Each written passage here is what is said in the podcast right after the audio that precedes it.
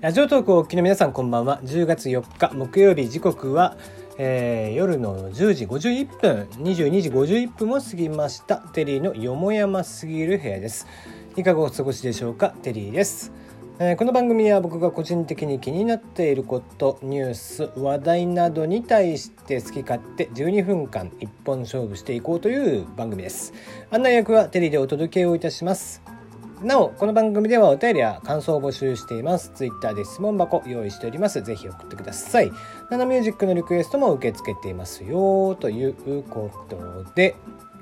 えー、まあ今日はですねあのちょっとなんか炊き込みご飯を作ってみて。あのまあ秋なんでね。秋らしくと思って、えー、鮭とえのきで炊き込み炊き炊き込み？炊き込みご飯を作ったんですね。うん、まあ全然ね、えーどっちとも秋じゃねえっていうね。まあ秋鮭でやりましたけどね一応。秋鮭でやりましたけど、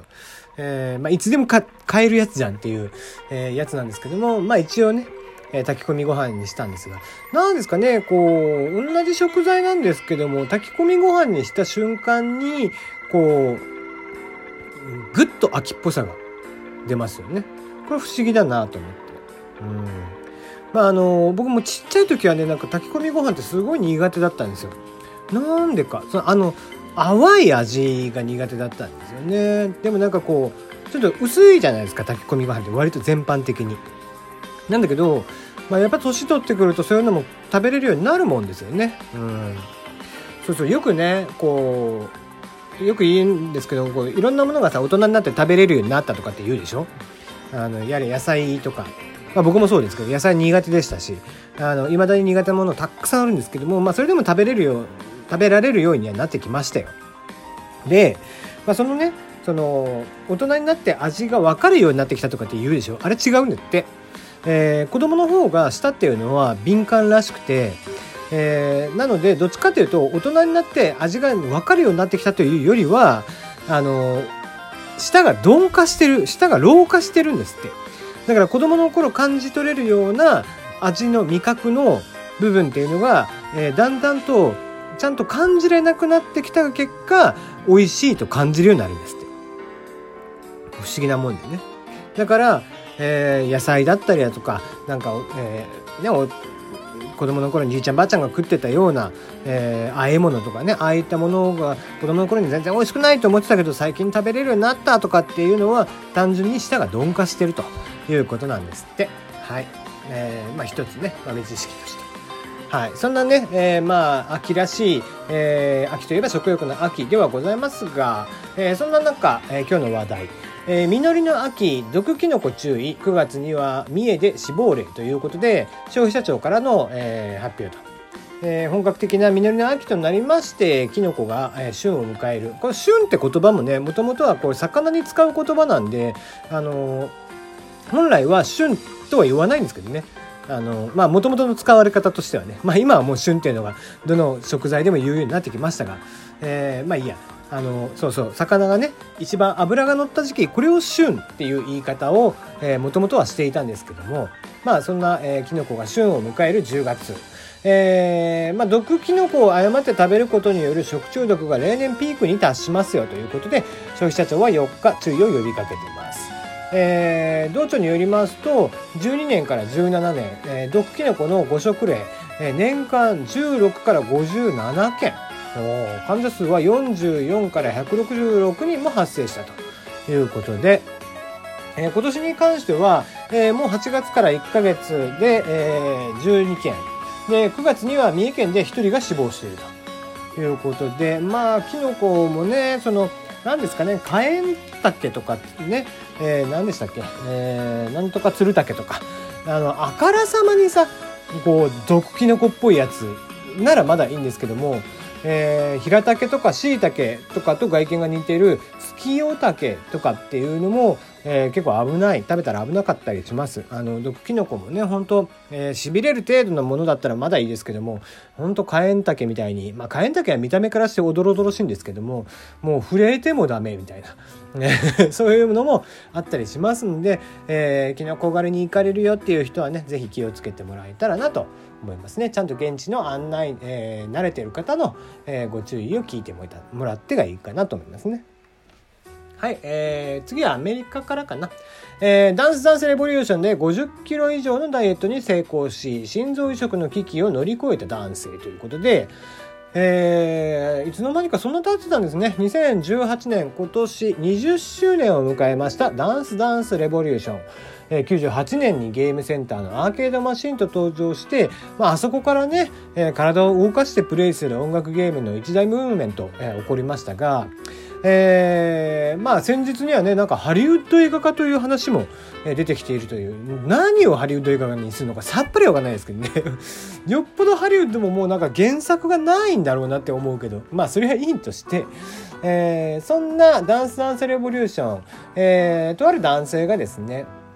えー、まあ最大147キロまで、えー、2002年、えー、当時ぐらいからどんどんどんどん太っていったと。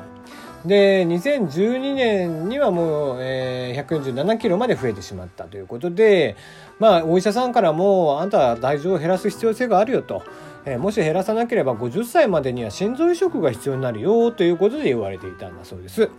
そしたら、まあ、その後ね、家を購入したということと、たまたま eBay、まあ、日本でいうとこのヤフオクですね。えー、eBay で、えー、もう非常に安いアーケード版のダンスダンスレボリューションの筐体が売られてると。いうことで、まあ、せっかく家も大きいしっていうことで買ったそうなんです。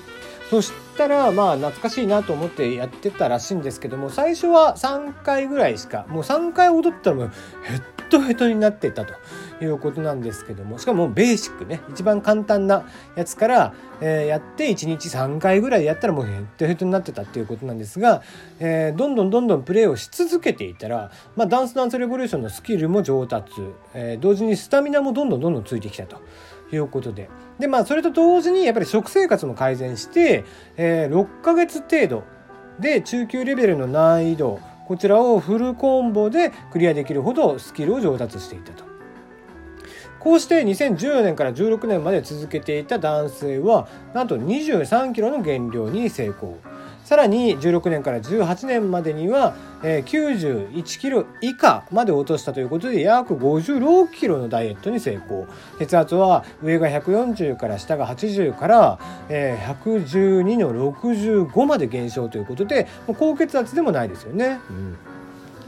まあ素晴らしいですね。やっぱりこう人間こうちゃんと運動して、まあ、食生活を整えてってしないと、えー、良くないんだなっていうことがよくわかると。いうことですね。まあだから、まあどうしてもね、なかなかダイエットできないなっていう方は、えー、まあぜひダンスダンスレボリューションの筐体をね、家に置いてもらって、えー、ダイエットに励んでいただければいいんじゃないでしょうか。はい。じゃあ IT ですね。えー、富士通研究所、えー、生体認証で瞬時に手ぶら決済初のシステム開発ということで、富士通さんが珍しくいいのを作ってますね。えー、顔の形と手のひらの静脈、こちらで生,、えー、生体認証をしまして、手ぶらで瞬時に買い物の決済などができる初のシステムを開発しましたよということで、富士通研究所が4日に発表しました。えー、多くのお客様が集まる店舗での売買、えー、イベント会場入場の際の本人確認、えー、クレジットカードや身分証明書の提示なしに迅速に行えるということで。なんとこれ災害発生時にも決済や預金引き出しが可能になるということで非常に便利ですよね。えー、顔認証は顔の向きや表情が毎回違うので従来の技術では特徴を捉えて情報を処理するのにやっぱり時間がかかっていたそうなんですがえー、まあ情報量を10分の1にしたところ処理速度が約5倍に高速化になったと。で、えー、それに加えて手のひらの静脈こちらで、えー、ダブル認証をかけることによって本人確認の精度が上がったということで、まあ、こういったものはいいですよねあらかじめねそれにクレジットカードであったり銀行口座であったりっていうものが連動していて、まあ、お財布を持たずに買い物ができるようになると。いうことで、えーまあ、さらにはねここにスマホが連動されて、まあ、なんか残高紹介とかもできるとかいう風にしてきたらまたちょっと面白いのかなとは思いますね。まあ、ただし、えー、こういった、まあ、率先したまあ、お財布レスとでも言えばいいんですかね。うん、キャッシュレス。うん、まあ、キャッシュレスだけじゃないですよね。お財布全体だからお財布レスですよね、やっぱりね。お財布レスの、えー、時代というものを日本のメーカーが、日本のブラン技術で、えー、どんどんどんどん、えー、進めていっていただければ非常にいいなという気はしていますね。はい、えー、じゃあ次行きましょうか。これは政治ですかね。えー、若年層が自民党支持ではなく高齢層が立憲民主党支持の傾向。政党支持、えー、政策施行に関するインターネット自主世論調査を選挙コンサルティングのジャッグジャパンが実施しましたということで、えー、こちら渋谷区にあります会社ですが、えー、政党支持政策施行に関するインターネット自主世論調査を実施しましたところ、えー、回答数は1204名18歳以上の方々。で、えーまあ、一番多いのは自民党で立憲民主が9.7%ということで9.7%も立憲民主がいるんだなっていう気がしますが、まあえー、結果的にだからまあこう、ね、答えが出てますけども、えー、立憲民主党はとにかく65歳以上に強いということで、えー、全く無意味ですよね。えー、もう65歳以上とか、まあ、70歳以上の人たちの選挙権なんか剥奪したらいいんじゃねえかなっていうぐらい 僕は、じじいばばあには選挙に参加しないでほしいと思ってるんですよね。やっぱりこう